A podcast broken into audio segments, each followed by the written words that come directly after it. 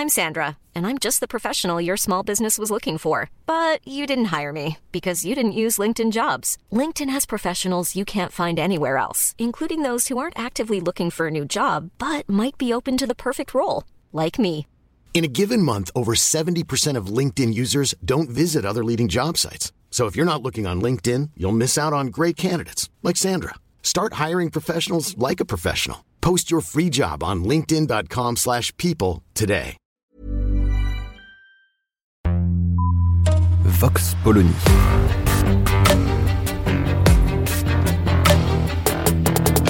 L'actualité vue par la directrice du magazine Marianne, Natacha Polony.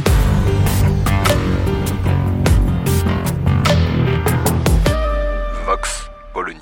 Les propos d'Emmanuel Macron sur euh, l'Ukraine n'en finissent pas de fracturer non seulement l'Europe, mais encore plus particulièrement la société française. Et il est assez consternant de voir l'hystérie monter un peu partout, les accusations, les sous-entendus vols de tous côtés. On peut entendre par exemple un débat sur France Inter entre Isabelle Lasserre, Jean-Pierre Servant et Hubert Védrine, dans lequel Jean-Pierre Servant explique tout bonnement que l'ancien ministre des Affaires étrangères de François Mitterrand eh serait euh, dans la main intellectuelle de Vladimir Poutine. Bref, les ennemis de la nation sont partout.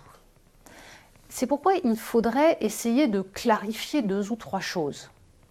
Parce que, évidemment, on a de l'autre côté du prisme certains qui, sous prétexte d'être limiter et de ne pas se laisser aller à des élans va-t-en-guerre sont assez peu clairs sur la position qui devrait être poursuivie vis-à-vis de l'agression par Vladimir Poutine de l'Ukraine.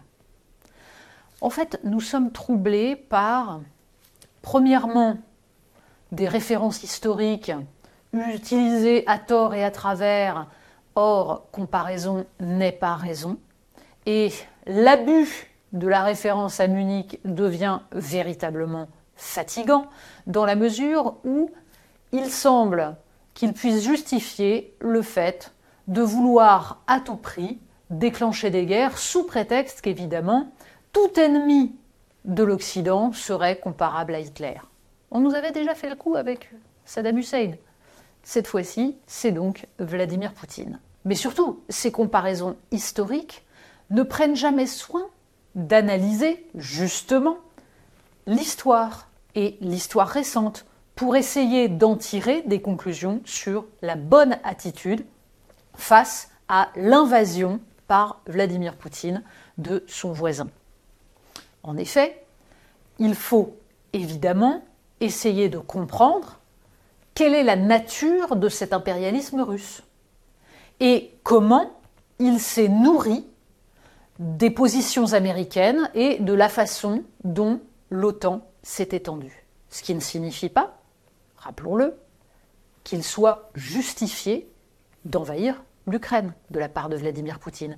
Et ce qui ne signifie pas que l'Europe ne doit pas l'empêcher à tout prix et se méfier d'un Vladimir Poutine de plus en plus dangereux et qui essaye de déstabiliser systématiquement les sociétés européennes.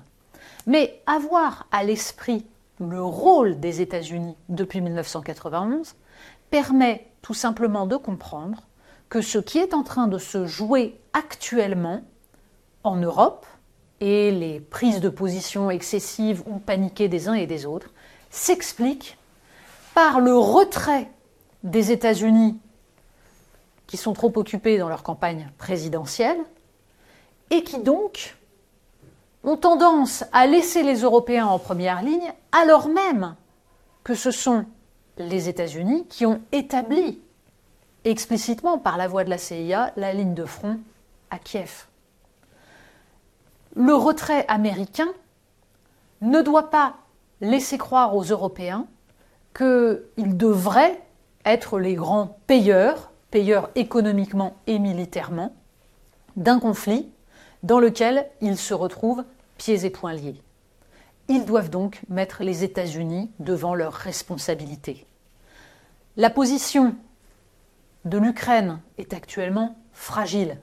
Contrairement à ce que disent les uns et les autres, ceux qui souhaitent la victoire de la Russie comme ceux qui souhaitent l'écrasement de la Russie, contrairement à ce qu'ils disent tous, non, la Russie n'est pas fragilisée. Elle est même excessivement dangereuse car son économie n'est pas atteinte, ou en tout cas pas suffisamment. Et les Ukrainiens sont en position de faiblesse avec le risque de les voir craquer. Ça ne doit pas arriver. Mais pour autant, l'idée qu'il faudrait engager les Européens dans une guerre pour empêcher la victoire de Vladimir Poutine serait totalement folle. Bref, la position raisonnable, c'est d'armer l'Ukraine et pour cela de ne pas laisser les États-Unis se retirer.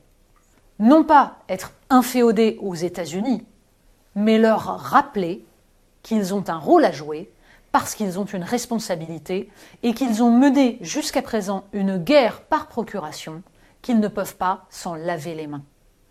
Les Européens doivent penser leur sécurité sans être tétanisés par ce qui se passe à Washington. Ils doivent penser leur sécurité sans se rêver en grands combattants qui iraient déclencher une troisième guerre mondiale sous prétexte que toute circonstance historique serait encore et toujours comparable à Munich.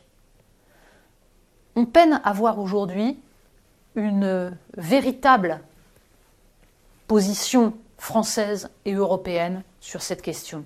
On peine à voir aujourd'hui comment faire se dégager une ligne claire qui permettrait de penser la sécurité des Européens et la survie de l'Ukraine.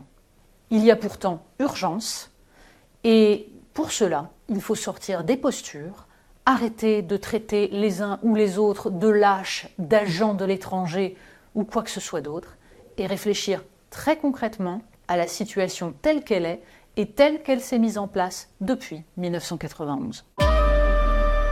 Vox Polony. Retrouvez tous les podcasts de Marianne sur les plateformes de streaming. Et puis les analyses, articles et entretiens de la rédaction sur marianne.net. Et surtout, n'hésitez pas à noter cet épisode et à nous laisser vos commentaires.